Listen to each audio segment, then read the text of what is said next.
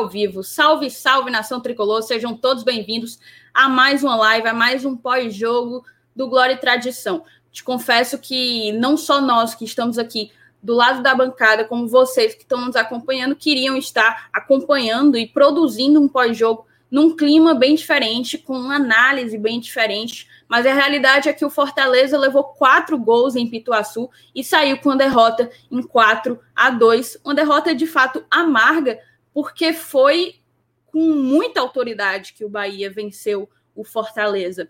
E a gente que já vinha achando ruim, a gente que já vinha lamentando os pontos perdidos com os empates com Santos, com Cuiabá, com Juventude, agora a gente tem aí, a gente fecha essa série de quatro partidas, quatro partidas que a gente julgava ser pontuáveis, né? Nas quatro eu via gente é, colocando que a gente poderia fazer 12 pontos, gente assinando os nove pontos, oito talvez, mas oito no caso não dá, né? Mas sete talvez, enfim. Mas a realidade é que a gente saiu de fato com três, três pontos em quatro é, jogos, três pontos em 12 disputados, um aproveitamento muito ruim, e a gente tem que conversar se o sinal vermelho está de fato ligado.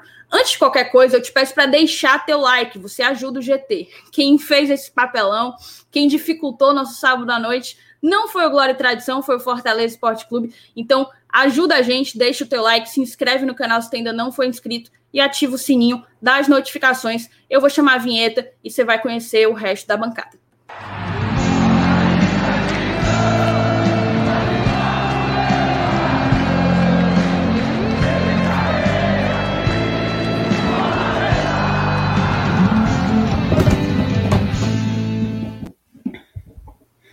Dupla de dois, eu e você escalados para esse momento lamentável, Felipe Miranda.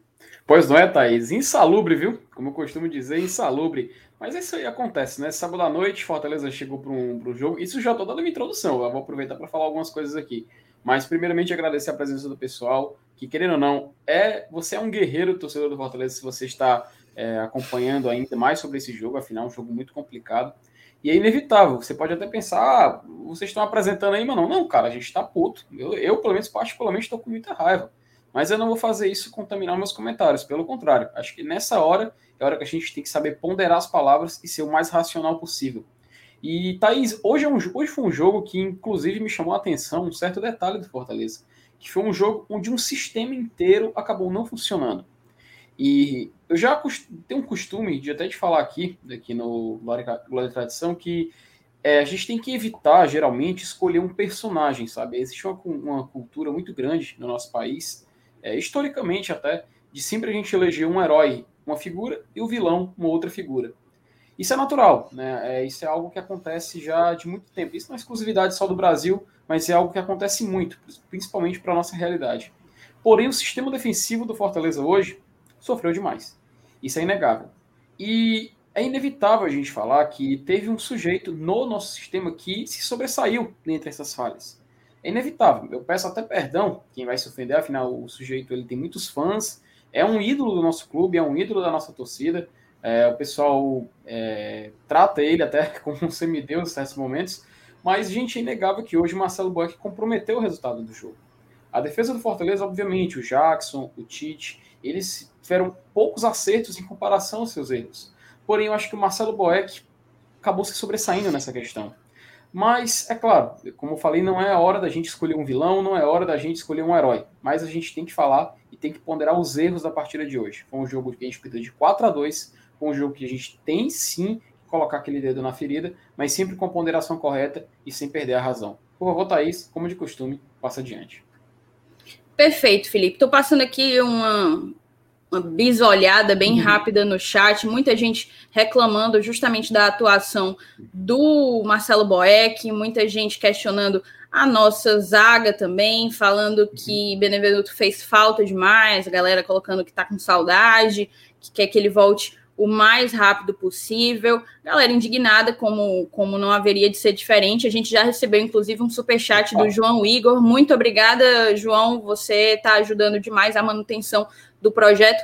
Levar quatro gols desse atacante tem que fechar as portas. É, o Fortaleza consagrou o Hugo Rodallega é, no primeiro jogo dele como titular, né, Felipe? A gente que tinha comemorado o fato do Gilberto estar suspenso. O Gilberto levou o terceiro cartão uhum. amarelo na última partida e, veio, e cumpriu suspensão no jogo de hoje. Quando o substituto veio e meteu logo quatro, o que é que você, qual foi o seu sentimento com o Hugo Rodaiega, Felipe Miranda? Thaís, até um jogador que a gente desconhecia um pouco do futebol dele, porque ele é um cara que está começando agora no Bahia, né? E é inegável, levar quatro gols de jogador na estreia diz muita coisa. A gente lembra, obviamente, no, respeitando cada proporção, do Gustavo, né? Em 2018 ele chegou, estreou fazendo quatro gols, só que a gente sabe que o Gustavo não é aquele cara que, né, pra cima. Então o Hugo, do, é, Hugo Rodalega, né, o nome dele, ele pode ser um cara que, muito bem, pode ser um craque, sei lá, ou pode ele ter hoje ter tido seu dia de sorte, como o nosso membro Rodrigo Sidraque falou, o Eck deu dois gols. Isso é inevitável. E a gente vai ter que falar sobre isso hoje, colocar esse, o dedo nessa ferida, né, minha querida Thaís. Perfeito. Cara, tem, tem muita gente aqui falando, quero ver se eles vão passar pano. Um tal de Montenegro aqui, não, um tal de Montenegro botou até o MR na roda, MR que nem tá Opa. tá escalado, coitado, tá doente hoje, passou o dia acamado e tá levando o nome de passapano. Moçada, eu não sei se vocês conhecem o perfil do Glória e Tradição, tá? Mas a gente sempre tenta analisar da maneira mais fria possível. E quando se analisa friamente, não significa que você vai passar pano, não significa que você vai achar tudo bom, que você vai tentar encontrar o melhor de cada coisa. A gente consegue analisar friamente também muito puto e muito indignado com a atuação. Então, assim, é, não comam essa corda, não, não comprem essa essa baboseira de, de passa-pano. Se vocês não curtem o, a nossa linha editorial, aí já eu tenho certeza que vocês vão encontrar outros lugares que possam satisfazer a corneta de vocês. Vamos começar aqui, Felipe. A gente estava. A gente está em uma dupla de dois esperando. Ficarmos em trio de três, né? E eu queria que tu começasse aí já analisando a partida do início até o final. Vamos primeiro tempo, intervalo e substituições, segundo tempo. Vai. Aí, rapidinho, só colocar aqui na tela o superchat do Rafael Hartz. Ele fala só noite. Macho, vou dizer uma coisa. Tá é bebo, mano. Relaxa, cara, relaxa, que ele tá é bebo, viu? Um abraço aí pro Rafael Hartz, sempre contribuindo com o nosso trabalho. E boa noite pra você também, cara. Mas tá, isso é aquela coisa, né? Hoje foi um jogo que, se a gente for começar a falar, é, o Fortaleza ele já entrou em campo indo atrás do resultado que é de costume. Afinal, o Fortaleza ele tem essa tendência. O Voivoda ele sempre arma o time para fazer esse tipo de futebol. Mas, obviamente, o Fortaleza sentiu a falta de um jogador que, é claro, meu comentário pode estar meio que contaminado por eu ser fã do cara, pode ser, mas eu acredito que o Fortaleza sentiu a falta do Felipe hoje. O Felipe ele dá uma certa de combatividade ali no, no meio campo do Fortaleza que faz a diferença. Até tem um comentário, acho que quem fez foi o Caio Costa no futebolês, que eu concordo bastante, que no meio campo do Fortaleza, Fortaleza tem o Ederson e tem o Felipe. O Ederson é um jogador que, na posição dele, outros jogadores também podem atuar, mas ele se sobressai muito. Então ele chama muita atenção. Mas o Felipe, fazendo o que ele faz, ele sacrifícios, faltas em certos momentos, o Felipe é um jogador que se torna muito importante para o Fortaleza, que quando ele não está jogando, a gente acaba sentindo falta. É até uma tradição o Felipe levar muitos cartões amarelos, mas isso condiz com o fato dele ser um cara que vai para a briga. Ele não se importa em levar cartão, ele vai para cima. Então é natural que o Fortaleza acaba, acabe sentindo essa falta do Felipe em partidas como hoje. Que foi o que aconteceu. A gente viu nosso meio campo muito aberto e a gente sentiu essa falta. Outro detalhe foi o Henriquez, né? Nossa, a gente teve a estreia dele como titular. Até no pré-jogo, o Saulo falava sobre, né, que a gente poderia descobrir como ele iria se sair, como ele faria a diferença. Ah, ele pode ser um cara de início de jogo, fazer um trabalho muito bem feito. Ou ele pode entrar e não, e não corresponder e acabar fazendo um futebol muito abaixo. E foi isso que aconteceu. A gente viu o Henriquez um pouco perdido. Em certos momentos, me pareceu até que ele não estava sabendo se adaptar àquela forma de jogo do Fortaleza. Mas é meio difícil o time funcionar dessa forma se o sistema defensivo não ajeita. Mas, Thaís, no primeiro tempo, a gente teve um detalhe que a gente precisa citar, que foi o pênalti para o Bahia, né? Um pênalti que foi completamente. É... Eu até convido o meu querido amigo Lenilson Dantas, que acabou de entrar na tela, para comentar sobre esse pênalti, porque primeiro me pareceu impedimento, depois me pareceu que a bola bate na coxa do Robson, em seguida na, no braço dele, o que contesta então um movimento irregular, e não acredito que seja pênalti, mas o jogador do Bahia, o Rodriguinho, acabou errando e o Boeck, foi até isso, até errar, o, até errar o canto do pênalti, o Boeck errou, né? Enfim, a gente tem um goleiro pegado de pênalti no banco, mas infelizmente não foi dessa vez. Elenilson, por favor, meu querido amigo, seja bem-vindo e comente esse lance do pênalti. E boa noite, Felipe, boa noite, Thaís, pessoal aí da, do, que já tá aí no, no chat. Cara, é assim, analisar assim, o lance do pênalti é, é, meio complicado, porque a gente já viu esse pênalti desse tipo ser marcado, já viu pênalti desse mesmo tipo não ser marcado. É, entra aquela questão da interpretação, que o VAR está aí para tentar aparar arestas, mas na verdade não consegue. Né? Mas, enfim, eu acho que, que o lance do pênalti acabou sendo irrelevante, porque não se transformou em gol, né? não, não influenciou no placar. É, mas é, eu imagino que tem, tem certas equipes no Campeonato Brasileiro que não tem esse pênalti marcado contra ele.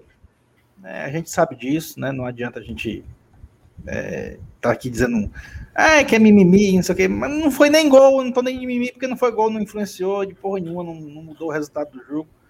É, mas assim, a gente sabe que, que esse tipo de lance ele, ele tem que a galera costuma chamar de dizer que tem CEP, né? Mas é, na verdade passou longe, passou longe de ser né, o, o, culpado do resultado. A gente sabe disso. Né? É, perfeito. perfeito. Felipe, vamos continuar. No caso, o Bahia ele desperdiçou o, o gol que teve ao seu favor. É, graças a Deus, né? Porque um gol naquela altura ali poderia ter, inclusive, tornado a situação bem mais difícil para o Fortaleza. O Bahia poderia ter ganhado mais ímpeto do que ele já conseguiu ter ao longo do jogo.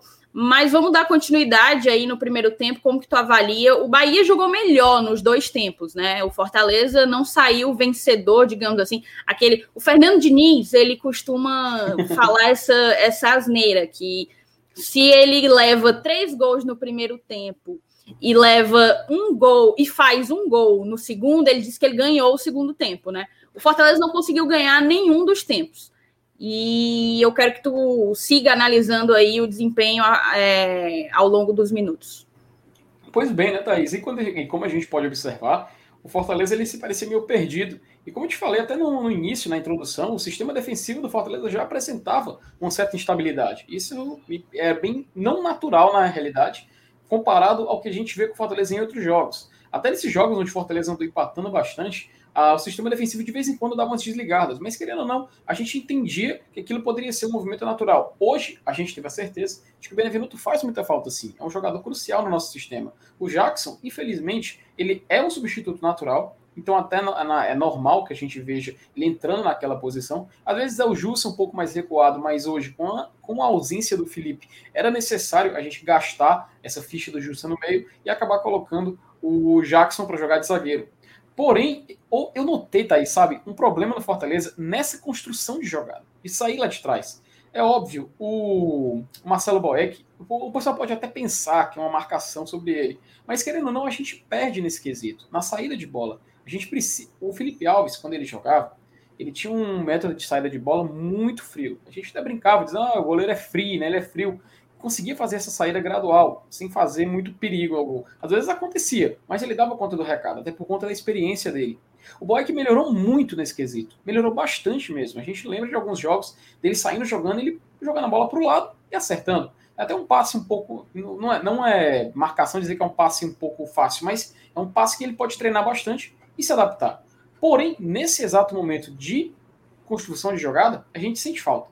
A gente viu naquele lance que o Boeck recebeu a bola e ele meio que se desesperou, não sabia o que fazer. Naturalmente, o, quando o nosso goleiro recebe a bola, ele dá um chutão para frente, né? E isso a gente sabe que não é efetivo. Você está jogando a bola sorte. Você pode perder, você pode iniciar uma jogada, pode sim, mas é muito natural que você perca uma dividida. Afinal, você está jogando para os seus atacantes disputarem com o zagueiro do adversário uma bola aérea. Isso o Palmeiras faz bastante e faz essas ligações diretas de forma até é, efetivas. Lembramos até no jogo contra o Fortaleza, onde o Palmeiras tentava fazer esse tipo de jogada, mas a gente estava muito bem ligado na partida. Em certos momentos ele levava algum perigo ao nosso gol, mas a gente conseguia jogar. Porém, Thais, eu vou falar algo aqui que no chat eu já vi falando, na internet também vi falando, e em grupos de WhatsApp também vi falando. É, o Voivoda é um treinador muito inteligente.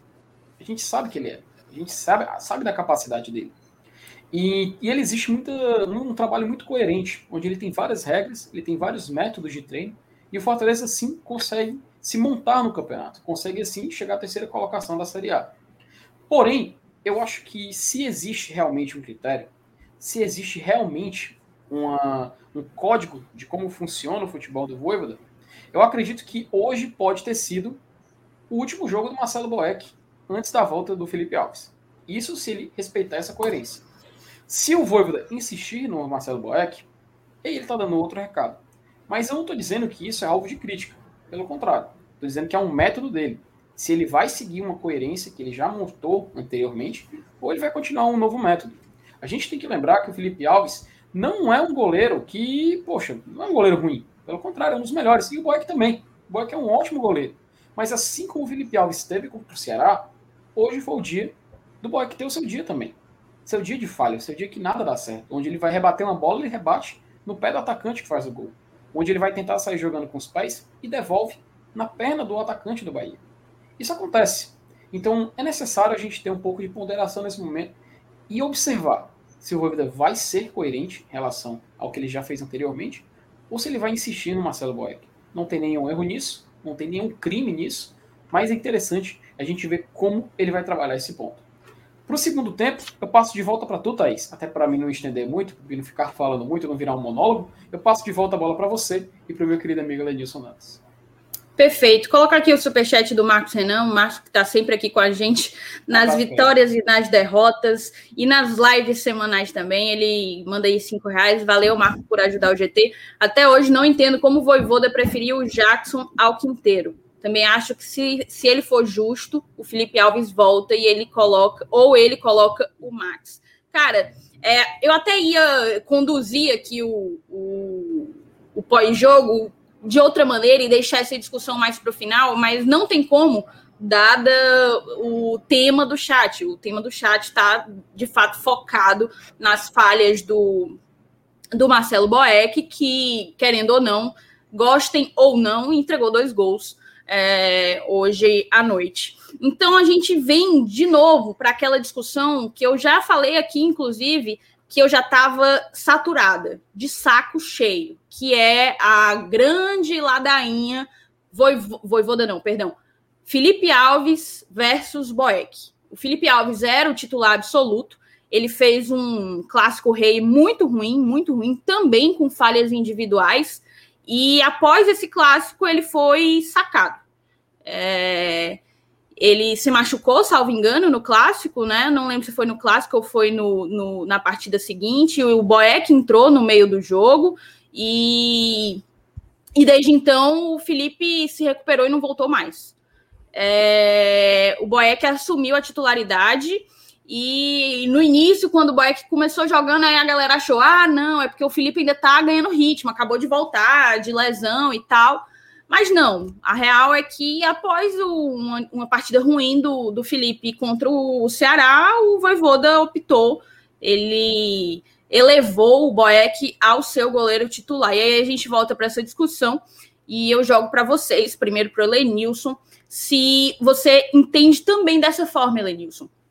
O raciocínio de grande parte da torcida, que é o meu também, Inclusive, foi muito falado, muito debatido no, no grupo dos nossos padrinhos antes da gente entrar no ar, é o de que se Felipe Alves foi sacado porque falhou vergonhosamente contra o Ceará, o Boeck tem que aplicar o mesmo critério, o Boeck não, o Voivoda precisa aplicar o mesmo critério e sacar o Boeck, já que o Boeck também falhou vergonhosamente agora contra o Bahia. Você entende dessa forma? Essa é a primeira pergunta. Você também pensa dessa forma? E mais, você acha que essa vai ser a maneira que o, que o Voivoda vai agir? Eu acho que são as respostas vão ser diferentes. Pode ser, é provável. É, é pela, pela, questão de coerência, eu até já tinha comentado isso, né? O, o que tirou o Felipe Alves da titularidade, na verdade, a gente sabe que não foi nem aquela contusão em si, foi a, a, atuação diante do Ceará naquele clássico. Exato. É, as falhas do Boeck, na partida de hoje, ela, elas foram em momentos é, importantes, e isso é um agravante, né? É, quando o jogo estava 1 a 0 ele, ele falhou e provocou 2 a 0 o que dificultou muito o jogo para o Fortaleza. É, a gente conseguiu uma reação depois de estar 3 a 0 para um 3 a 2 E aí a falha dele ocorreu exatamente de novo nesse momento. Então foram dois momentos cruciais, né, onde o goleiro não pode falhar. É, um ele faz. E, e, o pior, foram duas falhas é, que a gente considera assim, para todos os gostos, né?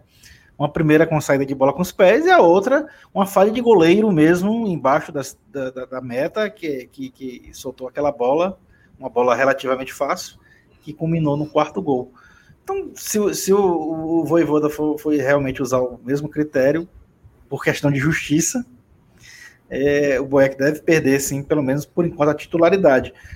Mas aí vem aquela a sua outra questão, né? Será que ele vai fazer isso, né? Aí eu, eu fico com o pé atrás, eu não tenho certeza.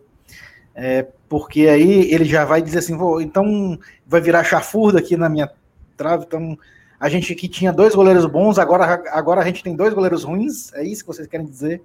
Então tem, tem toda essa é, é essa análise né, que ele, que ele tem, que tem que fazer e que pode rebater com os argumentos dele, mais ou menos nesse sentido.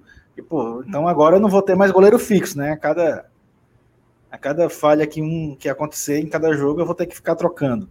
É, então, sinceramente, eu não sei se na próxima partida a gente vai ter o Felipe Alves. Eu colocaria. Eu, eu, eu no lugar do treinador, eu usaria o mesmo critério e mudava o goleiro. É, até porque eu já disse várias vezes aqui que a gente tem dois bons goleiros. Não é porque o Felipe Alves falhou contra o Ceará e o Boeck falhou hoje contra o Bahia que eles, que eles são dois frangueiros. Óbvio que não. Longe disso. A gente continua tendo dois bons goleiros. É, a questão é como, como administrar essa, essa essa onda, né? Essa, essa, a gente costuma dizer essa curva senoidal, né? Que é aquela função seno que os matemáticos gostam de dizer que a onda sobe, desce, sobe, desce, sobe, desce. E, e, e qualquer atleta profissional, aliás, em qualquer profissão, em qualquer profissão, a gente tem esses, esses momentos de vacilos e tal. Mas assim, resumindo, eu acho que ele não vai trocar. Mas, confirmo, eu no lugar dele trocaria. E você, Felipe, o que é que tu acha? Thais, é como comentei há pouco, se existe um pouco de coerência, se existe um certo código de conduta que o Voivoda possa seguir, naturalmente a gente acredita em Felipe Alves titular no próximo jogo. Porém, o Elenilson poderou bem. Ele não pode também, a cada qualquer falha, ficar substituindo os goleiros assim. Né? O, a gente tem que lembrar que o Felipe Alves era titular, saiu, o Boeck assumiu algumas partidas. É, quando ele retornou, ele foi mal e ele retornou ao Boeck, porque o Boeck estava representando um padrão. Porém, eu acho que já de algumas partidas a gente está perdendo esse atributo de saída de jogo. Mas seria um pouco, não sei se seria maldade a gente falar isso justamente no jogo onde o Boeck comprometeu bastante. Mas é natural que a gente tenha, esse debate, é natural que a gente chegue a essa conclusão. Obviamente, eu concordo com um superchat que a gente vai já já, já já, colocar na tela. Eu vou até aproveitar a oportunidade, Thaís, se você me der essa liberdade, de colocar aqui primeiramente o superchat do Max Monte Alto. É, obrigado para você, Max. Uma boa, muito boa noite. É, tirando o primeiro gol, os outros três foram falhas do Boeck. E além do mais, o time perde mais é, do que ganha com o Boeck em campo. Já disse isto há três semanas. Mas eu, eu muito obrigado novamente para o Max pelo seu comentário. Mas colocar aqui um do Fabiano Silva. Opa, acabou subindo aqui. aqui. Fabiano Silva, que ele diz o seguinte: é, Lucas Lima tem que ser titular. Edinho entrou muito bem. Essa Benevenuto dependência é de lascar. Mil atacantes para quê? E Felipe Alves tem que voltar. É esse ponto que eu concordo. Felipe Alves, eu pelo menos colocaria ele de volta no jogo. Até por conta, Thaís, do, do, do seguinte. O Fortaleza enfrenta o São Paulo daqui, no dia 15, né? Daqui a, 9, daqui a 11 dias, aliás, pela Copa do Brasil. Qualquer empate nessa partida, a gente vai ter uma decisão por pênaltis. E uma decisão por pênaltis, a gente sabe como o Felipe Alves é um cara diferenciado. A gente sabe como ele é superior nesse atributo. O Fortaleza até sentiu falta na Copa do Brasil 2020. É, e ele pode fazer essa diferença. O Felipe Alves, ele se retornar agora, ele já pode ganhar o ritmo necessário para entrar bem nessa partida.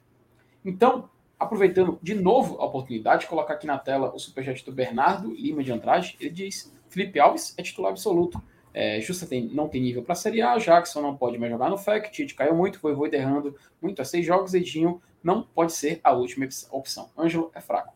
Hoje é um jogo difícil, né? Um jogo foi um jogo complicado, onde é natural que a gente tenha essa visão, é natural que a gente olhe e olhe e imagine que nada está dando certo. Mas são coisas, são coisas que acontecem e é natural que a gente tenha esse tipo de, esse tipo de pensamento. Mas para concluir, eu colocaria o Felipe Alves de volta, já para ele ganhar esse ritmo de jogo, preparando, pensando no confronto contra o São Paulo pela Copa do Brasil. Perfeito. É, a gente tem aqui também, é, Felipe, deixa eu ver se eu consigo subir. É o do Lucas Meirelles? O chat do Bernardo. Ah, mas tem um do Lucas aqui também. É porque o do Bernardo veio ah, antes. Do... Não, coloquei na tela, coloquei na tela, até comentei. Ah, tu colocou? Me confundi, então. Não. O do Lucas não vai para a tela. É... é... como sempre, né? É, o João Já avisei para ele. o Lucas, como sempre, ele é... Era pro Saulo estar tá aqui para comentar as coisas que o Lucas fala, né? Os dois o João Igor mandou outro superchat. Boeck e Jackson desastrosos. Inacreditável se desfazer do Quinteiro e ficar com Jackson. Suco de realidade. Saudações tricolores. É, tem também o superchat do Wesley Araújo. Wesley Araújo. É perceptível que o Fortaleza não se entrega com um time de menor expressão atualmente. O time parece mais motivado em uma partida com um clube de expressão maior. Isso é uma boa discussão. Isso é uma boa discussão. Vou trazer ela aqui agora. É, a gente ganhou do Atlético Mineiro, ganhou do Palmeiras e ganhou do Bragantino. Ou seja, a gente ganhou de todo o G4, né? E contra o Cuiabá a gente empatou, contra o América foi goleada, mas contra o esporte a gente ganhou ali no apagar das luzes só porque o Maidana resolveu é, jogar vôlei, né? Contra o Juventude, a gente empatou. Contra o Cuiabá, a gente empatou. O Fortaleza, ele parece crescer em grandes jogos e fracassar em jogos com times que brigam lá, lá embaixo, né? Brigam na segunda página da tabela. Ao que que tu atribui isso, Elenilson?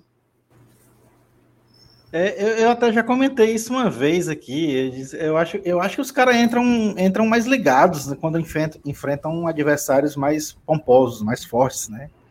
Eu acho que é, é, aquela questão do atleta psicologicamente dizer assim: vou, hoje é um jogo, é um jogo difícil, é um jogo é, top, né? Então vamos entrar ligado. Sei lá, eu, é, eu acho que é mais por aí. É, porque questão, questão tática a gente também pode analisar né? A gente vê o Fortaleza um clube que, é, que gosta de, de, de, ter a posse de bola e tal, mas que é muito rápido e precisa usar o contra-ataque para demonstrar essa velocidade. E, e, quando enfrenta times que, que, se, se, que se propõem um jogo mais defensivo, é, a, gente fica, a gente perde essa oportunidade de, de aplicar velocidade no, nos contra-ataques. Mas eu, eu, eu ainda, mesmo assim, fico mais com a minha primeira opção lá, com relação à questão psicológica, sei lá, eu acho que o cara disse assim, pô, eu vou enfrentar o Flamengo, Palmeiras, é, o Atlético Mineiro, eu entro com a minha concentração nível máxima. Né? E enquanto enfrenta outros clubes, eu acho que tem essa questão de, pô, tô meio, sei lá, desligado, a gente, a gente consegue fazer o gol na hora que quer, alguma coisa desse tipo. É a única explicação que eu vejo além da, da questão tática que eu já citei agora aqui há pouco também. Felipe, e, e tu, cara, ao que que tu atribui essa dificuldade que o Fortaleza tem de vencer times retrancados, times que jogam mais para sair em velocidade, apesar de que o Bahia nem precisou tanto se, se retrancar, né?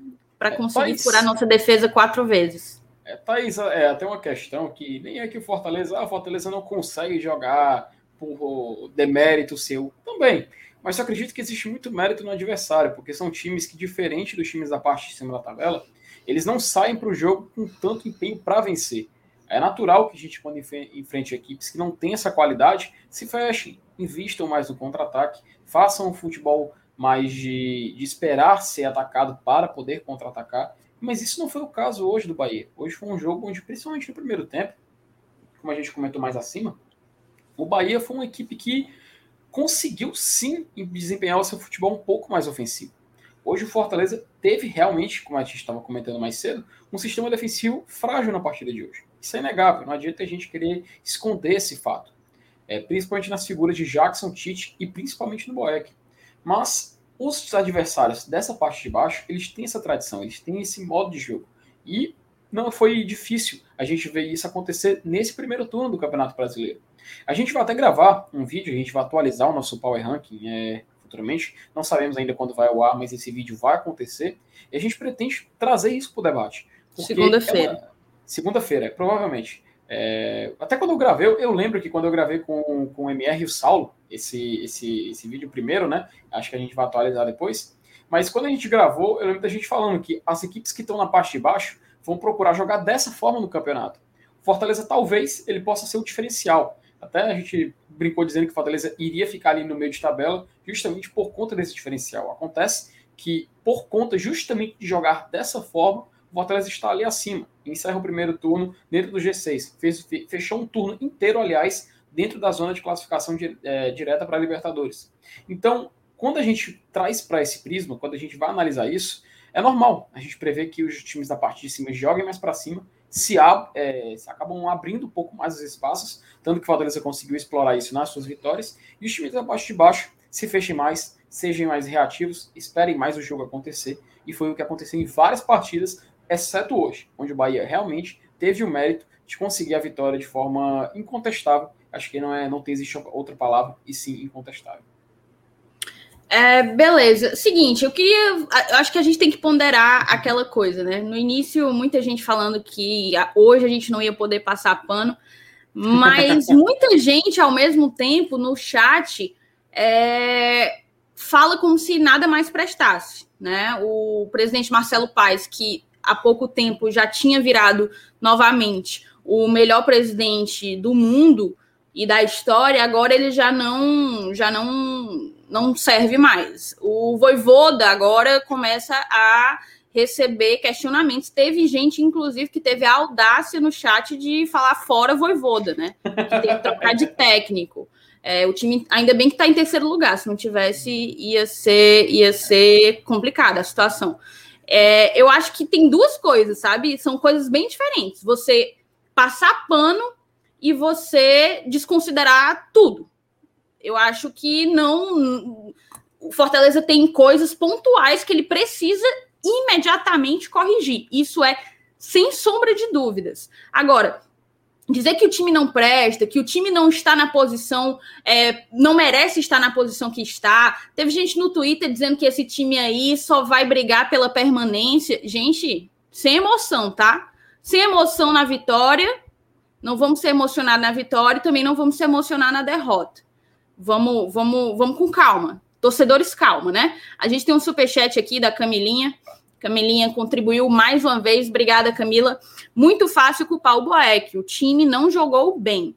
E aí a gente entra em outra discussão, moçada. A discussão de erros individuais e erros coletivos. De fato, o Boeck teve dois erros individuais, assim, evidentes. Mas eu acho que o Fortaleza não funcionou coletivamente. Do meio para trás, o Fortaleza não funcionou coletivamente. Acho que o Robson tentou bastante, no primeiro tempo, principalmente. O David não conseguiu ajudar depois que entrou. É, de igual modo, o Henriquez muito apagado, me frustrei um pouco, porque ele havia entrado é, anteriormente, né, entrando no decorrer da partida ali por volta dos 30, 35, 40 minutos do segundo tempo, e tinha jogado bem, na minha concepção, hoje, jogou muito apagado o Pikachu fez uma boa partida, mas assim, do meio para trás é como se as coisas não tivessem funcionado. Até o Ederson, que até jogou bem, eu acho que ele jogou na média, é, mas também não, não brilhou, como ele costuma. Então eu acho que sim, pecamos individualmente e pecamos coletivamente. Eu queria que tu, Felipe, fizesse uma análise mais ou menos desse, desse falhas individuais versus falhas coletivas. Perfeito, Thaís. E é como eu falei né, um pouco na nossa introdução, que obviamente o, o, todo time de futebol ele tem três sistemas, né? Sistema ofensivo, sistema intermediário e sistema defensivo. O Fortaleza hoje ele falhou em um desses sistemas, que foi justamente no defensivo. Foi uma falha que acredito que o Tinga foi o que um pouco sobressaiu mais. Mas ainda assim, a gente tem que colocar ele nessa conta, afinal ele faz parte desse sistema. É, quando a gente fala, é, até tem várias opiniões é, divergentes no chat. Eu acho muito bacana quando tem esse debate. Até a gente teve o chat da Camila, muito obrigado, inclusive, por contribuir no nosso trabalho. Também o chat do Lucas, que tem uma opinião mais divergente também. Muito obrigado, Lucas, também por contribuir com o nosso trabalho. Mas eu acho importante, Thaís, a gente ponderar que nesse sistema defensivo, a gente tem que observar que o Fortaleza falhou, principalmente naquele lado mais esquerdo, né? Não é querendo um pouco culpar mais o Tite, mas o Fortaleza, ele, a gente viu ele um pouco aberto ali. Aqueles lances de saída de bola, né, o Fortaleza se comprometeu um pouco mais, porque o Bahia ele tinha jogadores de velocidade, ele tinha o Rossi, né, ali na, na, até o Rossi se machucou naquele lance com o Tite, foi muito, foi muito estranho, fiquei, eu fiquei com muito medo, inclusive, que fosse marcado falta e cartão a jogar pela arbitragem do, do, do, do, juiz, que, por favor, não quero nem citar o nome do sujeito. Mas o Fortaleza, a gente viu ele que estava muito perdido ali naquele sistema. E para sair jogando, o sistema defensivo é crucial. Ainda mais quando a gente tem um time treinado pelo Voivoda. O Fortaleza não conseguia fazer suas jogadas de saída de bola, não conseguia fazer é, aquelas jogadas que. Poxa, o, Felipe, o próprio Boeck ele fez isso no jogo contra o RB Bragantino. Ele fez um passe um pouco mais arrojado. O Felipe, que, poxa, como a gente sentiu falta dele hoje, fez aquela virada no jogador e fez um passe quebrando linhas. O Fortaleza conseguia depois fazer o gol com o Robson. A gente teve falta disso. E por isso que esse sistema defensivo, como eu também falei na introdução, sentiu falta desse sujeito, do Felipe. O Felipe é um cara que é crucial para a saída de jogo do Fortaleza. E ele justamente leva muitos cartões porque ele se sacrifica para quebrar esse problema. Então, quando a gente traz a mesa, quando a gente traz esse debate, é natural que o Fortaleza fique comprometido nesse sistema, quando ele não tem um cara que ajuda demais esse sistema a sair para o jogo. Então, se hoje houve falhas é, muito claras do Tite ou do Jackson, também foi por conta da ausência do Felipe. Eu, pelo menos, observo dessa forma. Tenho certeza que não é uma opinião. Uma opinião. Não, Davi, o Davi Futinelli até fala, não, estou falando justamente a ausência do Felipe, comparando naquele jogo com o RB Bragantino. Se eu falei alguma palavra fora de tom, até peço perdão, não foi minha intenção. Mas a ausência dele hoje comprometeu bastante a gente fazer isso. Mas, enfim, né, o Felipe acabou não atuando, sentimos falta, pelo menos eu observo dessa forma. Mas as falhas do sistema defensivo devem ser observadas, devem ser tratadas e devem ser as peças substituídas quando a gente vê a falha. Obviamente, eu não estou querendo dizer aqui de novo Boeck versus Felipe Alves, blá blá. Não, mas sim que a gente vai ter de volta Marcelo Benevenuto, que é uma peça importantíssima nesse sistema. Ele ali no meio faz muito a diferença. Faz muita diferença.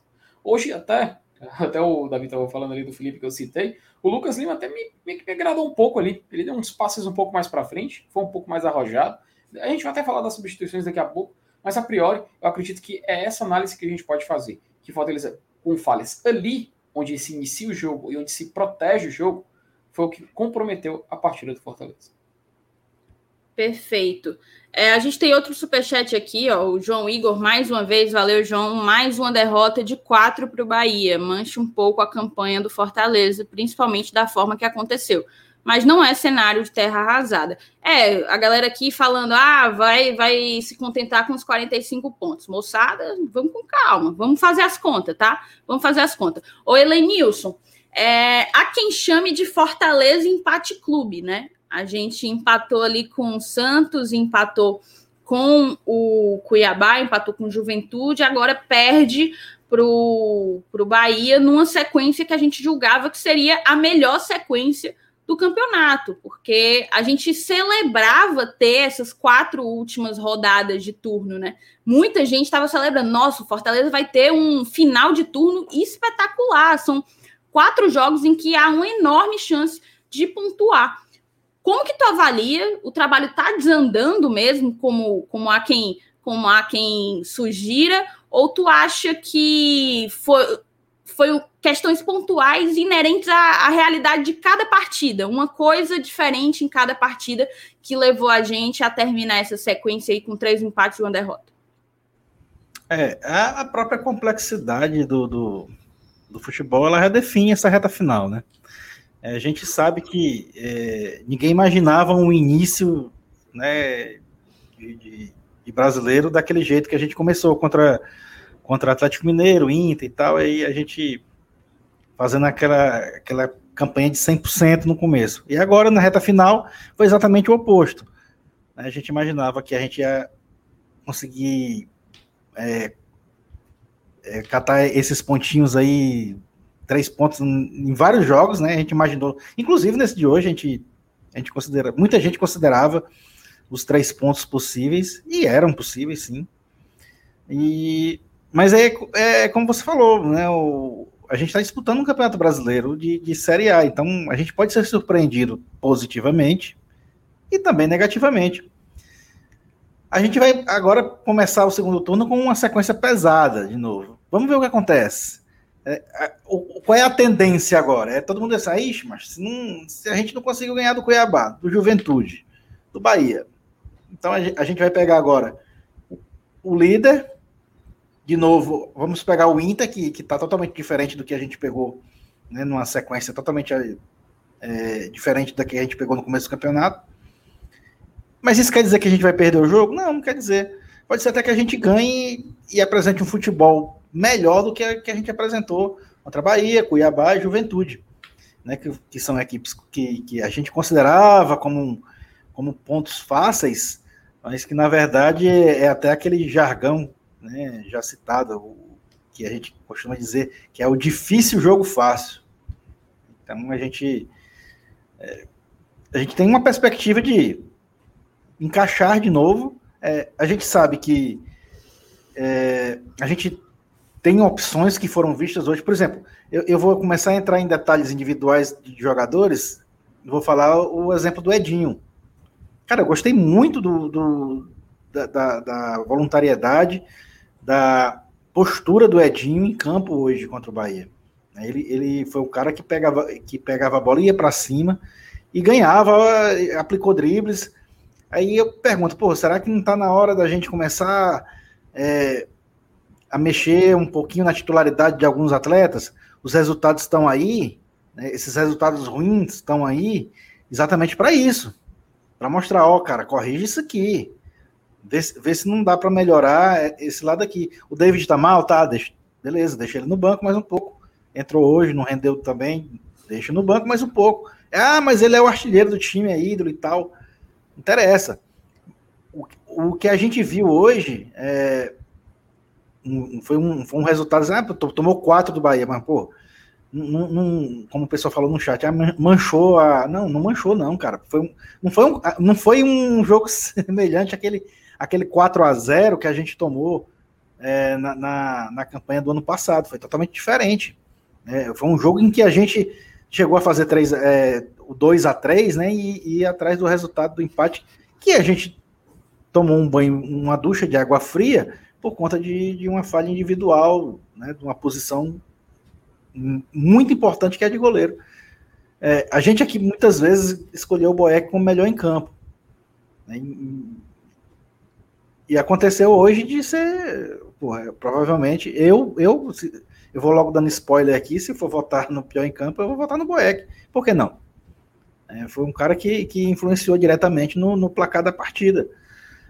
Mas a gente analisando o campeonato como um todo, a gente agora chegou na metade, né, e são, são tantos, cara, são tantos, são tantos, são tantos detalhes que, que que vão que ainda vão formar o nosso cenário daqui para frente, que a gente precisa analisar friamente é, tudo que aconteceu de bom e de ruim, né? tudo de, de que, que, que, nos surpreendeu, tanto positivamente como negativamente. A gente foi surpreendido das duas formas, no começo do campeonato e agora na reta final. São duas formas distintas de ser surpreendidos num campeonato que é o, Campeonato Brasileiro da Série A que, que nos traz esses ingredientes. Né? Então, vamos, vamos ter calma. Com, é, eu até. É, você falou, acho que no começo da, da, da live, aí, quando eu entrei, você estava falando em terra arrasada, que você dizendo que realmente não, e não é mesmo. Né, a gente não. Não é por causa de uma sequência dessa que a gente, a gente vai, vai dizer, pô, tá tudo perdido, tudo, tudo aquilo que a gente fez no, no começo do campeonato tá indo por água abaixo, também não é assim.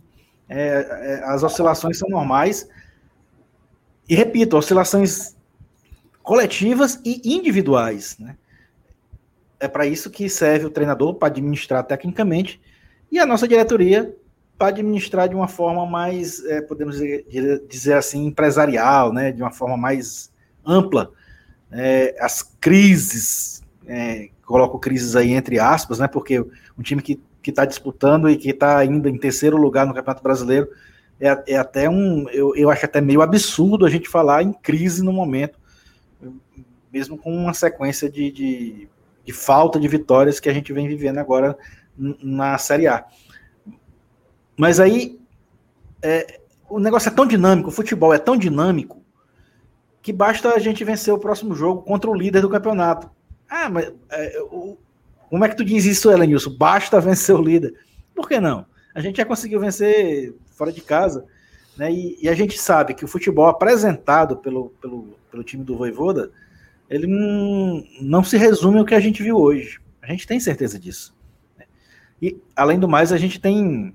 A gente pode colocar aí a, as desculpas, né? De, de ter um jogador importante ausente na zaga, um jogador importante ausente no meio-campo.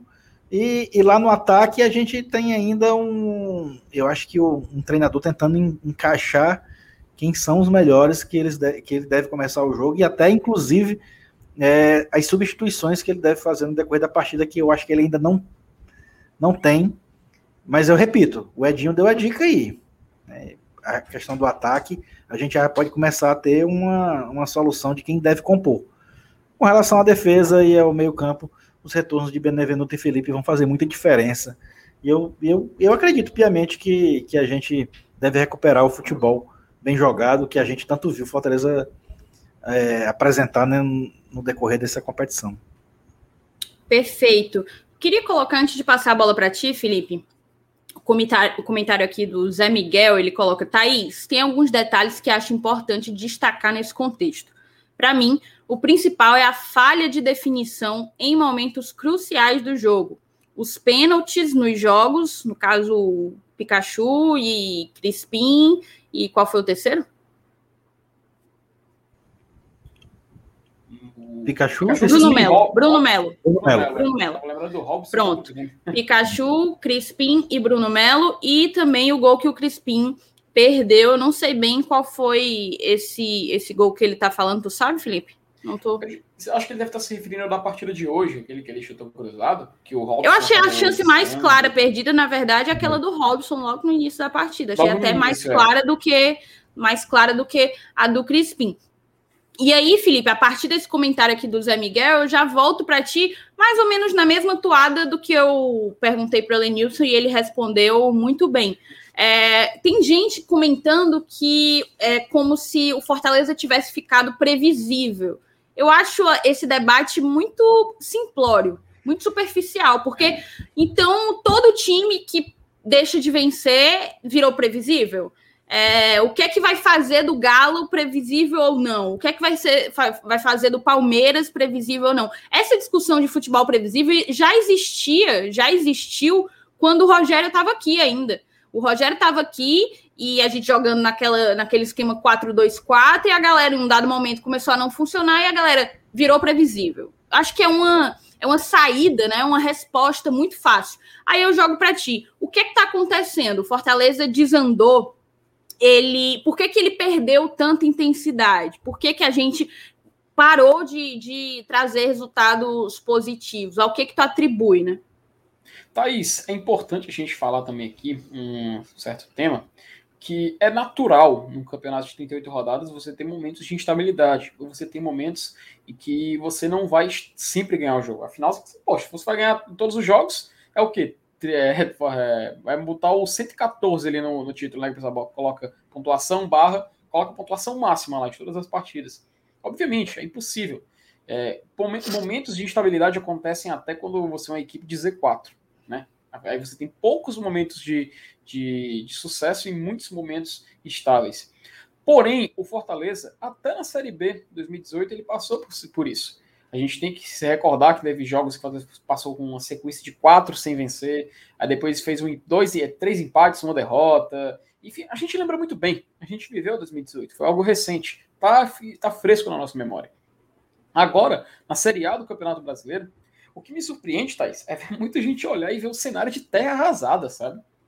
Um cenário de, de destruição. Ah, o Fortaleza acabou. O Fortaleza tá, está, está destruído. Gente, a gente, o, o, a gente fala isso, porque desde, desde quando começou essa, essa pequena fase de estabilidade. Não peguem essa corda, cara. Não peguem essa corda. Isso é um caminho muito perigoso para vocês entrarem. Muito perigoso. Por exemplo, um, um, um, caso que a gente pode citar, acho que foi até o MR, que falou isso numa live passada, foi do nosso rival. Eles pegaram uma corda medonha e demitiram um cara que fazia um trabalho estável. contestado, mas um trabalho estável lá. Aqui no Fortaleza, a gente está pegando uma situação onde o Fortaleza. Ah, tem gente, e tem gente, tá aí, só para deixar bem claro, que meio que ironiza a terceira colocação do Fortaleza, porque sempre a gente pondera esse fato. Mas, cara, vamos colocar os olhos no campo, os olhos na tabela, os olhos no campeonato, que é o que importa. O Fortaleza está em terceiro colocado? Está. Você esperava que o Fortaleza estivesse, sim, no começo do campeonato? Ninguém esperava mesmo o torcedor mais. Ah, até pode ser, o torcedor mais é, emocionado do Fortaleza poderia falar, está lá em cima. Mas é muito previsível que a gente não imaginaria Fortaleza aí. Fortaleza está agora aí. Então, qual é a nossa missão nesse local? Permanecer. A gente tem um, uma disputa, até eu estava conversando acho que com o Saulo, em outra live, muito ingrata para quando a gente fala em título. Afinal, é, o Palmeiras tem um investimento invejável. O Atlético Mineiro tem um cara bancando o clube e o clube tá voando. Eles têm um elenco poderosíssimo em comparação. Inclusive vai ser interessante ver esse próximo jogo. O Flamengo não precisa nem precisamos nem discutir. Desde 2019 vem sendo soberano no nosso país. Então, quando a gente olha para esse ponto de vista, ah, o Fortaleza tem que brigar pelo título. Espera lá, pessoal. Muita calma. O que a gente tem que olhar é a questão da tabela. Aí a gente vem para outro ponto que é o nosso desenvolvimento dentro de campo. É inegável que Fortaleza vem numa baixa. A gente vem falando, é uma época de instabilidade. Então nós estamos vindo nessa baixa. É hora do Fortaleza agora olhar com atenção e olhar com cuidado.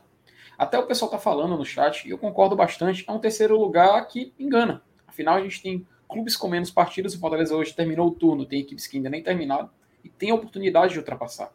Mas isso é campeonato brasileiro, cara coisas como essa vão acontecer. Adversários como o de hoje, vamos ter. Ah, situações semelhantes ao que estamos vivendo agora ainda podem se repetir no campeonato. A diferença é se nós, nós vamos pegar essa corda e esticar, continuar assim, ou a gente vai ponderar, observar os erros e trabalhar para melhorar. Não tem outra saída. São dois caminhos. São dois caminhos. E a gente tem que saber trabalhar neles. Faça o que quiser, obtenha a opinião que você quiser, porém, eu observo dessa forma. E a gente tem que observar o campeonato, observar o rendimento e procurar melhorar.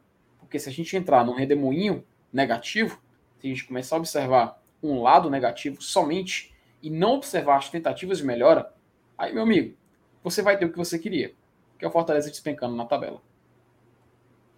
Perfeito. Elenilson, vou jogar a bola para ti porque a gente teve algumas alterações, algumas mudanças, né, que até surpreenderam. O Matheus Vargas, que até então titular absoluto, ele foi preterido para a entrada do Romarinho ali. O Romarinho que normalmente até entra no lugar do, do Vargas, mas não sai como titular, né? Entra no decorrer da partida. É, uma outra mudança foi colocar o Jussa como dupla do, do Ederson, né? O Jussa escolhido para o lugar do Felipe. É, havia uma certa dúvida se seria o Jussa ou o Ronald, mas a gente já viu, já percebeu, a partir do que o, do que o Voivoda tem feito, que o Jussa é o ficha 1 ali da volância e tivemos também ali a saída do David para a entrada para entrada como titular, primeiro jogo como titular do Ângelo Henriquez. Mas o que eu quero falar contigo é do Matheus Vargas. Em outro momento, tu tinha colocado aqui que tu achava que o que faltava para o Vargas era um gol. Para ele tirar todo esse peso, toda essa carga e talvez produzir mais, né? É, e foi até curioso, eu lembrei logo de ti na hora, porque ele não comemorou, dadas as circunstâncias da partida, ainda naquela altura ainda havia chance do Fortaleza empatar, mas ele voltou com a bola para o meio, meio de campo, fazendo assim, né? Tirando, tirando toda a negatividade de si para ver se ali seria o seu desencante. Então eu jogo a bola para ti. Acabou que nas circunstâncias que a gente viveu, passou batido, né? Acabou que o gol do Matheus Vargas se tornou coisa de desimportante num, numa derrota tão assim categórica. Mas eu queria que tu fizesse uma avaliação dele e também da escolha do Voivoda para o Romarinho é, sair como titular. Pois é, é, é eu até falei, é, assistindo o jogo aqui em casa, disse assim, rapaz, que pena que esse gol do Vargas não foi um gol que, que, que deu uma vitória, ou que, ou que conseguiu um, um empate, né? depois que terminou o jogo, eu fiquei pensando. É, mas, mas não deixa de ser um, um peso que ele tira das costas dele. Né? Eu, eu, espero muito que agora o Fortaleza tenha acabado de, contra, de contratar o Matheus Vargas. Né? Pode ser que é, eu esteja exagerando, mas a gente já tem exemplos de muitos jogadores, não só no Fortaleza, aliás, até no próprio Fortaleza a gente tem exemplos de jogadores que mudaram muito de, de, é, seu nível de atuação quando depois que marcaram gol. O próprio Romarinho aconteceu isso em 2019. É, mas eu vejo é, que pode ser um, uma virada de chave dele, eu ainda acredito nisso, pode ser. Interessante é que quando o jogo estava ruim, e sem ele em campo, é, a gente olha assim, rapaz, o Fortaleza está jogando talvez a sua pior partida no campeonato. Aí disseram assim, ah, mas está sem Benevenuto, ah, mas está sem Felipe. Aí alguém sussurrou no meu ouvido, ei, cara, mas está sem o Vargas também. Eu disse, não, mas eu não acredito que seja por isso, não. Eu prefiro acreditar que a gente está jogando mal, porque a gente está sem o Benevenuto na zaga e sem o Felipe no meio campo. Mas eu fiquei, confesso, com a pulguinha atrás da orelha e fiquei, ah, mas será que não é por causa do Vargas também? Eu fiquei. Eu confesso para você que isso me incomodou. Até eu vê-lo entrar em campo, é, a gente sabe que é, aconteceram lances individuais, falhas individuais, que acabaram mascarando essa análise coletiva do jogo. Eu queria, eu queria, eu queria poder analisar o jogo de uma forma limpa, cristalina, sem falhas individuais. O que teria acontecido nessa partida com a entrada do Matheus Vargas? E, infelizmente, a gente não teve essa oportunidade, nem vai ter, porque a gente não vai ficar aqui imaginando algo que não aconteceu e um cenário que a gente não vai poder vislumbrar. Mas eu fiquei, eu confesso para você que eu fiquei é, com essa pulga atrás da orelha com relação ao Matheus Vargas. E eu espero que esse gol realmente tenha sido algo, algo que que sei lá, que desencalhe alguma coisa nele, né, que, que dê a confiança que ele precisa para é, ofensivamente ser um jogador mais, mais produtivo. Porque a gente sabe que intensidade ele tem, né? Por isso que ele era bancado pelo, pelo Voivoda por causa disso, porque ele corre, ele corre muito, se entrega e tal. Mas estava faltando esse, esse, número, esse número dele, né? Nada de assistência, nada de gol. E hoje ele talvez quebrando essa, essa sequência aí de, de zero gols, pode ser que a gente tenha ganho aí uma opção a mais. Eu, eu, eu quero muito acreditar nisso.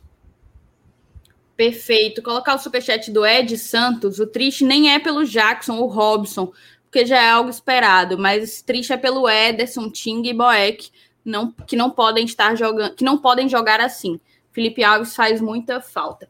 Galera, eu queria pedir para vocês deixarem o like. Eu só pedi like no início da live. Talvez quem chegou depois nem me viu pedindo like. Então, deixa o teu like, fortalece o nosso trabalho e também se inscreve no canal se for sua primeira vez aqui, tá? Você pode também se tornar membro aqui do canal. O link tá na descrição. Aí do lado do botão de, de se inscrever tem a opção para você se tornar membro e dessa forma você ajuda a continuidade do projeto. Vamos, vamos seguir para o último bloco, tá? Último bloco, eu, eu, eu acho um pouco. Mas também, se a gente não fizer, a galera vai chiar. Mas eu acho um pouco covarde é, a gente fazer a discussão de melhor e pior da partida, porque Mas o pior da partida eu acho que vai ser unânime. Mas eu acho que a gente precisa fazer uma avaliação individual. É.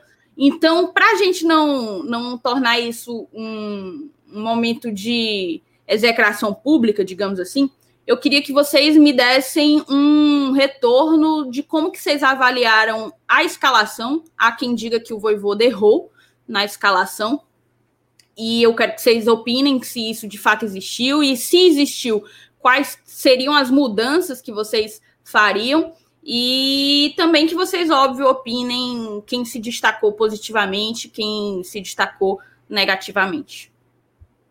Opa, Thais, só me permite rapidinho colocar aqui o, o superchat do Ed Santos, né? Que ele só comentou, né? Justo tinha escondido o jogo, o Boeck deixa o jogo mais lento e Ederson segurando demais a bola. Mas o que o Edinho jogou hoje está merecendo demais jogar. Ed, muito obrigado pela sua colaboração, muito obrigado pela sua participação e muito obrigado pelo superchat apoiar o nosso trabalho.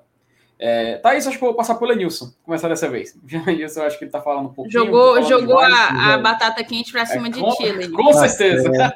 É, Cara, assim, é, eu, eu, eu me sinto muito confortável em votar no Boeck como o pior jogador em campo, porque eu meus últimos votos de melhor jogador em campo foram nele.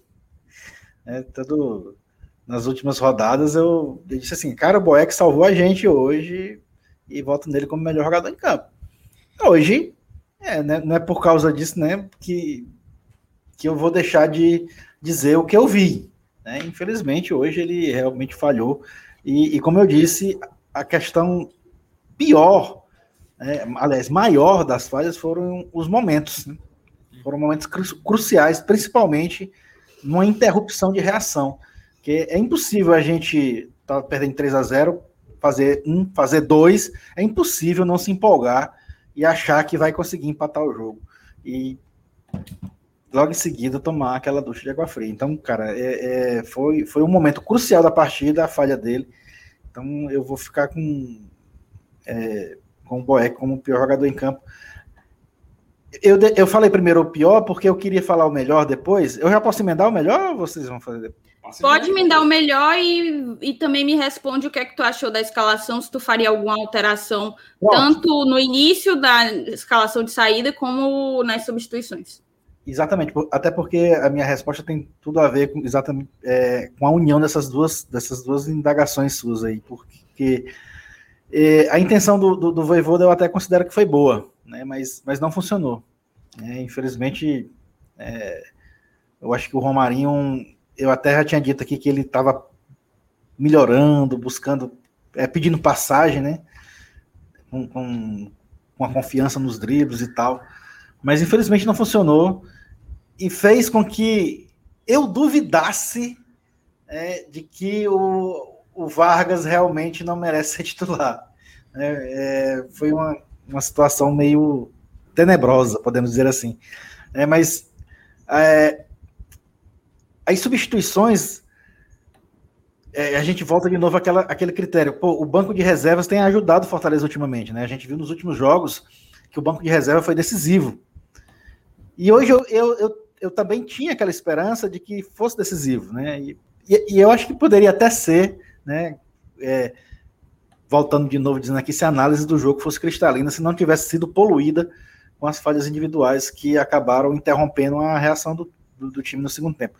Mas é, eu vou ficar aproveitando essa questão do banco de reservas, eu vou ficar com o melhor em campo com o Edinho, que, que corrigiu é, uma escalação errada, né? Quer dizer, o próprio treinador corrigiu, né? A escalação errada colocando o Edinho, né, porque infelizmente a, a, a escalação inicial dele, a ideia que ele teve não funcionou.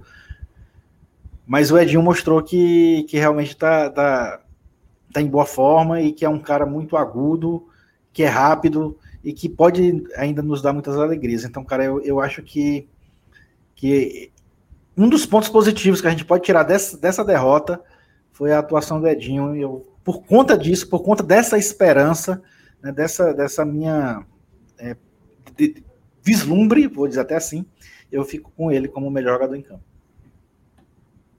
E você, assim, só um, uma, uma parte entre um e outro, é, fazia muito tempo que a gente não fazia pós-jogo de derrota, a gente tem feito poucos jogos de derrota nessa Série A, né? Mas o que eu posso dizer é que pós-jogo de derrota é interessante porque o dedinho fica nervoso para bloquear o povo, viu, velho? Já bloqueei, já perdi a conta. Já deve estar na casa da dezena. Vai tu, Felipe. Sim, Thaís. É, continuando o comentário do Elenilson, não vou me estender muito, até porque o programa inteiro a gente já comentou por esse tópico, né? É, o nosso sistema defensivo, novamente vou repetir isso, mas dessa vez não vou me estender muito, foi o grande protagonista negativo da noite. E a gente poderia ter as suas figuras, né? tanto o Tite quanto o Marcelo Boeck, talvez que a gente poderia. Ó, o, acho que o Davi Fontinelli concorda. Ele até fala, ó, Boeck pior, Tite faz individuais. Pois é, mas acontece que as falhas. Mas, Felipe, de, de, deixa, eu só te inter... a... deixa eu só te interromper aqui. É, é, é, você vai escolher o melhor, eu, eu escolhi o meu melhor, a Thaís vai falar o dela. Mas num jogo como esse, numa derrota de 4 a 2 num, num jogo em que foi recheado de falhas, qualquer melhor jogador em campo que você escolha, ele vai ser sujeito a, a, a questionamentos aí Exato. aqui é. ou no chat ou para o torcedor. É inerente, é inerente à eleição, né, cara? É, faz parte, né? Principalmente em um momento negativo como esse. Mas, obviamente, cara, o Boeck, a falha dele comprometeu mais o lance, né? O jogo. E aquele do passe errado, eu acho que com certeza é, foi muito. É, a, a, imagem, sabe? A imagem pega muito forte. Então, além disso, depois ele rebatendo a bola, dando no pé do jogador, e, enfim, o pessoal assistiu o jogo. Não adianta ficar reprisando a fala que aconteceu. Então, meu voto, sem perder muito tempo, obviamente, no Marcelo Boeck. Vamos ver o que, que o Voivoda vai fazer na próxima partida, se ele vai manter uma certa, um, certo, seu, um certo código de conduta, né? o jeito dele trabalhar, vamos ver, ou se ele vai manter o Boeck e tentar recuperar essa confiança do nosso goleiro após essa partida de hoje. No melhor em campo, já ter feito uma listinha aqui. É, o Lucas Crispim, obviamente, se destacou Você bastante. tem uma lista? Não, é a lista Parabéns. de escalação. A lista de escalação. Ah, tá. Achei é que era uma lista de melhores em campo. Não, não, só fico marcando assim, uma, uma bolinha do lado, um pontinho positivo. Aí vai, vai influenciar ou não. Deixa aqui no bloco de notas aberto. Mas o Lucas Crispim ele meio que se destacou mais, né?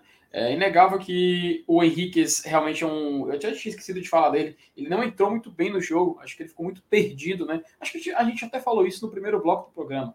Mas o Henrique deu para notar que por enquanto ele ainda não é um jogador de iniciar a partida, ele é um jogador de começar, na, não de começar a partida, perdão, mas sim de entrar na segunda etapa, assim como ele fez no jogo contra o São Paulo. Na nossa linha de frente, o Romarinho, acho que ele comprometeu em certos, em certos momentos. Teve até um passe que ele perdeu, uma bola que ele perdeu, que resultou no gol do Bahia. Acredito que foi o primeiro, inclusive. E isso, obviamente, ah, ah, não é culpa do Romarinho, você pode dizer, mas, poxa, já é mais uma partida em que acontece isso. Novamente, o Romarinho perde uma bola e resulta em um gol. Contra o São Paulo, salvo engano, isso aconteceu também. Então é algo que a gente tem que observar e é algo que a gente tem que deixar ponderado.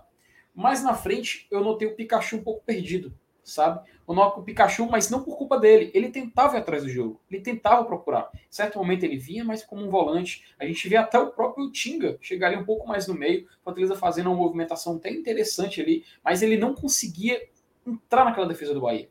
E acho que isso é mérito do Labove e não um demérito do Pikachu, mas fica essa menção em relação a ele. No final das contas, Lucas Crispim, sem dúvida nenhuma, foi o que menos a gente pode colocar culpa, né? Afinal, quando o jogo a gente perde o jogo, enfim. E última mençãozinha rapidinha, Lucas, não, última menção rapidinha, Lucas Lima, cara. Lucas Lima, eu achei interessante a entrada dele. Ele foi o jogador que o Fortaleza, quando entrou, deu aqueles uh, os passes que me lembravam o Felipe. Passe tentando botar mais para frente, quebrar algumas linhas. A diferença, novamente, como eu falei no, no jogo passado, o Felipe ele tem aquele passe mais rasteiro no chão e o Lucas Lima tenta sempre aquele passe um pouco mais para cima. Não sei se é uma característica que ele treinou muito no Palmeiras, afinal o Palmeiras fazia muita ligação direta, mas fica essa observação e vamos observar esse Lucas Lima. Talvez possa estar pintando uma ótima opção de meio campo Fortaleza, mas é algo que a gente só vai descobrir no andamento do campeonato. Enfim, acho que já deu para dar uma ponderação muito boa aqui. Não sei se o pessoal concorda, não sei se o pessoal discorda. Fiquem à vontade de comentar no chat. Enfim, passa adiante. É, eu queria que a galera colocasse aí no chat quem que foi o destaque da partida, porque o destaque negativo, o destaque positivo da partida, porque o negativo a gente a gente já sabe. O Vinícius Mota colocando que Henriquez foi uma decepção. O, eu queria colocar um comentário aqui. O Danilão colocou: o Inominável tá deitando hoje no Twitter. Não, hoje ele se esbalda. Hoje a noite é uma criança pro, pro Inominável. Olha, o Marcos ele colocou assim, o Marcos Amaral. O Ricardinho da TNT disse: se o Fortaleza perde para o Galo e é desclassificado pelo São Paulo, o técnico cai. Tá igual às outras pessoas ignorantes aqui. Cara, o Ricardinho está enganado. Porque se isso acontecer, aí é, aí é loucura, né? É como a gente fala, aí é loucura. Aí a gente nem merece o técnico que a gente tem. É, a gente está pensando em um trabalho a longo prazo e eu tenho certeza que perdendo do, do Galo e perdendo, sendo Deus nos defenda, eliminado da Copa do Brasil, a gente ainda vai estar tá muito bem, muito bem ranqueado no Brasileirão. Mas assim, vou dar minha opinião sobre a avaliação geral do elenco. Eu entendi a escolha do Romarinho no lugar do Vargas. É, o, ele já é uma opção ao Vargas e eu imagino que o Voivoda quis dar uma maior dinamicidade e uma maior velocidade também. O Vargas acaba que não tem a velocidade como um dos seus principais fundamentos.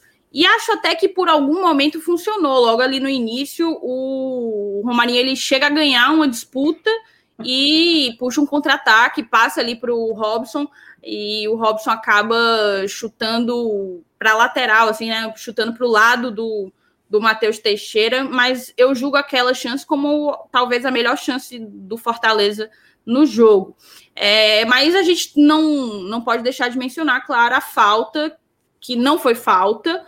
É, eu tenho até que rever, porque eu não sei, mas a, vendo só de uma vez, para mim não foi falta, e ele acabou perdendo a bola ali no meio de campo é, e dando margem para justamente uma chegada do Bahia ao ataque, o que terminou em gol. Mas assim, não coloco entre os piores Romarinho e também não acho absurdo ele ter entrado como titular. A escolha do Justo também previsível. Acho que o que me surpreendeu, o Jackson também previsível. É, acho que o que me surpreendeu de fato foi o Ângelo Henriquez entrar como, como titular. É, agora, enquanto à avaliação, né? Quanto à avaliação, se eu tiver que dizer os destaques positivos, acho que o Edinho entrou muito bem, de fato. Não, ele nem participou tanto, porque não deu tempo, ele foi o último a entrar. Mas ele foi muito voluntarioso. E uma coisa que me chamou a atenção é que ele chegou a disputar bola, é, um, fez duelo aéreo, né? Disputou bola pelo alto, ele bem mais baixo do que o jogador que estava marcando ele, é, o jogador do Bahia que estava marcando ele, mesmo assim disputou e ele ganhou. Foi ele quem foi ele quem, quem tocou na bola, né? Quem botou, jogou de novo a bola para a área. Então, assim, muita vontade, muita vontade. Acho que ele merece mais minutos, com certeza. Agora, em termos de dos que entraram, acho que destaque os, os 11 iniciais, né? Destaque, talvez. A galera vai me criticar, mas a gente está aqui para falar, né? Eu gostei do Robson, para mim, destaque é, ofensivo foi Robson e, e Pikachu. O Crispim, sim, regular, mas nada que tenha me chamado a atenção. É, na verdade, acho que o Robson muito na média. Vou retirar a menção ao Robson. Não acho que o Robson foi mal, mas, mas vou retirar a menção dele como destaque positivo. Eu colocaria Pikachu. Pikachu como destaque positivo, não só pelo gol. Já estava achando que ele estava jogando melhor do que jogou partidas anteriores. É, agora, de destaque negativo, cara, eu poderia citar vários. Poderia citar vários. Achei que o Justa fez um jogo abaixo. É, Acho que o gol, o primeiro gol, é, que foi o gol no caso do que o Romarinho perde a bola, né? Lá há uma clara falha coletiva ali, porque o Rodaiega ele tá absolutamente sozinho e soberano.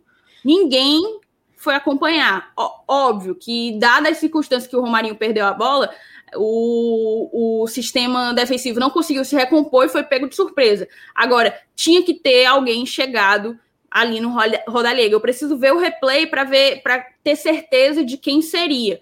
Mas eu acredito que deveria ter sido ou Jussa ou Crispim. Eu preciso olhar de novo o, o replay para poder ter certeza de quem que deveria ter chegado ali. E o Tite Jackson, assim, para mim, falharam em vários momentos, o Jackson principalmente. Não acho que, que ele dê conta de substituir o Benevenuto. Infelizmente, adoraria que, que desse, porque aí a gente já tinha uma solução caseira, né? Não precisaria trazer nenhum zagueiro. Mas acho que ele comprometeu na partida tanto quanto o Boeck. Talvez o Boeck um pouco mais, porque é aquela coisa, falha de goleiro é gol, né? Falha de goleiro é, é gol do adversário. Aí é uma coisa mais, mais traumática, digamos assim.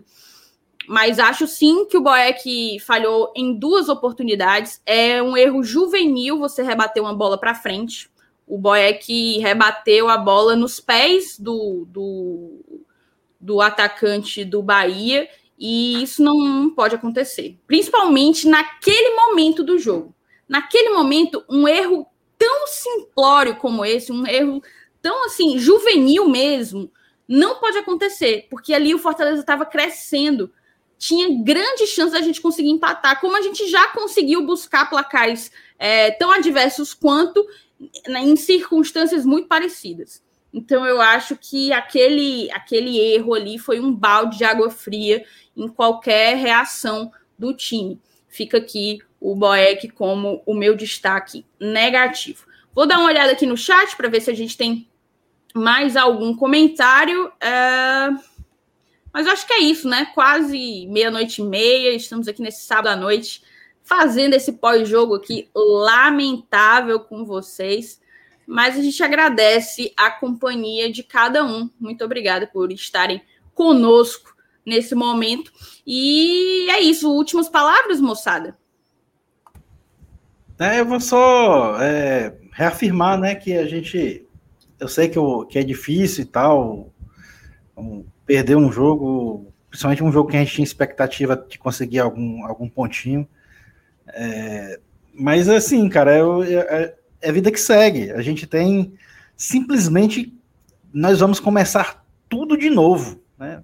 Nós chegamos agora na metade da competição. Né? Tudo, todos os jogos que a gente jogou, a gente vai repetir agora. Então vamos, vamos, vamos dar um crédito aí ao, ao Voivoda.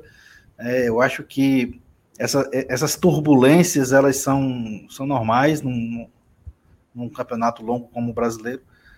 E eu acredito que o, o que mais importa, que é a qualidade do futebol apresentado, ele pode ser recuperado e o, o, algo que a gente viu recentemente que encheu nossos olhos pode voltar a acontecer, até porque não está tão distante assim. O Fortaleza não está martelando a bola, não está quebrando a bola. Eu acho que precisa só encaixar e refazer alguns ajustes aí que a gente volta a entrar nos trilhos novamente.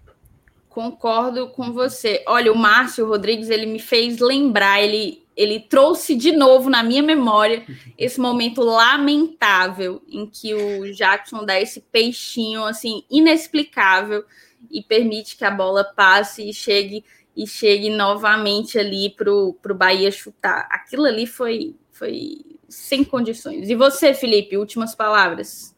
Thaís, rapidinho colocar aqui o superchat do Danilo, né? Ele falando que o que zicou foi a canteria do MR do Saulo. vou falar para eles, viu? Valeu, Danilo, por apoiar o nosso trabalho. Thaís, rapidão, para poder a gente encerrar aqui rapidinho, já estamos estourando aqui o nosso tempo. É, só mesmo Agora, observar com muita atenção esse segundo turno. A gente vai ter um campeonato que, obviamente, a tabela vai se espelhar novamente. Vamos enfrentar um Atlético Mineiro em casa, um clube onde vai ter os seus jogadores retornando agora de seleção. Então é importante o Fortaleza saber tentar extrair é, algo positivo disso. Lembrando também que a gente tem Copa do Brasil chegando por aí. Então, caso o Voivoda opte pela troca de goleiro, ou no caso o retorno do Felipe Alves, vamos lembrar que o Felipe Alves tem esse atributo em pênaltis melhor em comparação ao Boeck. Isso é um fato, isso não é uma opinião, isso é um fato. E ele pegando um ritmo, retornando anteriormente, já é uma força a mais caso aconteça uma decisão por pênaltis. Então, é para a gente olhar com atenção, é para a gente ver quais as mudanças serão feitas. E eu já adianto, se houver essa mudança entre Felipe Alves e Boeck, eu não vou enxergar um absurdo. Pelo, pelo contrário, eu vou ver o Voivoda sendo coerente em relação a um argumento que ele já teria usado anteriormente. É claro, cada um tem o seu contexto, cada um tem sua situação. Não são coisas iguais. Afinal, a gente lembra que o Boeck estava já atuando, o Felipe Alves no jogo da volta que aconteceu. Enfim, se é para a gente testar, que seja na próxima partida. O problema é que a próxima partida, como eu bem citei, é com o Atlético Mineiro. Enfim, vai ser interessante, vai ser uma semana muito. Uma semana que vai demorar bastante para passar, o torcedor do Fortaleza, mas sem dúvida nenhuma, quando chegar esse jogo contra o Galo, a gente vai observar com muita atenção quais as mudanças que serão feitas. Thaís, como de costume, passa adiante.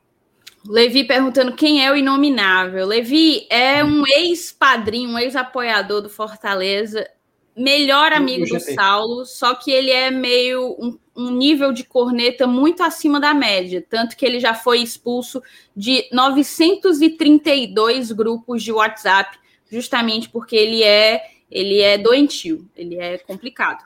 E eu esqueci de mencionar, galera, o Lucas Lima. Acho que o Lucas Lima, de fato, precisa de mais minutos, merece mais minutos. É, você, você percebe nitidamente que ele tem um passe muito qualificado e se encaixar vai ser vai ser muito positivo para a gente. O Fortaleza se reforçou nessa janela, né? A gente tem o Henrique, tem o Edinho, De Pietri nem estreou, é, e tem o Lucas Lima que chegou por último. Então vamos ver, vamos ver essa galera entrando, se encaixando, se entrosando. Tem tudo para a gente ter um bom segundo turno. Eu acredito e espero por isso, tá? Não comprem corda errada. É, gente aqui falando, ah, o Lucas Lima rachou o elenco. Depois que o Lucas Lima chegou, é, a gente não ganhou mais. Gente, tá pior do que fake news do Zap. Não comprem corda. Não comprem corda errada, tá certo? Vamos tentar manter o foco e o objetivo. A derrota hoje machuca, é ruim, faz com que a gente inicie a semana irritado, é, doido para chegar o próximo jogo, ou talvez não, mas vamos tentar manter foco no que importa. O Fortaleza ele tem plenas condições de seguir fazendo uma, uma campanha sólida. Vamos apostar nisso. A gente tem um, técnico bom, um elenco qualificado. Vamos esperar que, que tudo volte aos trilhos, tá certo? Agradeço a cada um de vocês que ficou aqui com a gente até meia-noite e meia. Depois de uma derrota como essa, não é fácil, mas agradeço a audiência. Peço para você não sair sem deixar teu like e se inscrever aqui no GT. A gente passou dos 16 mil inscritos essa semana e o céu é o limite. Rumo aos 20 mil, nos ajudem na missão, tá certo? Um beijo grande e até a próxima.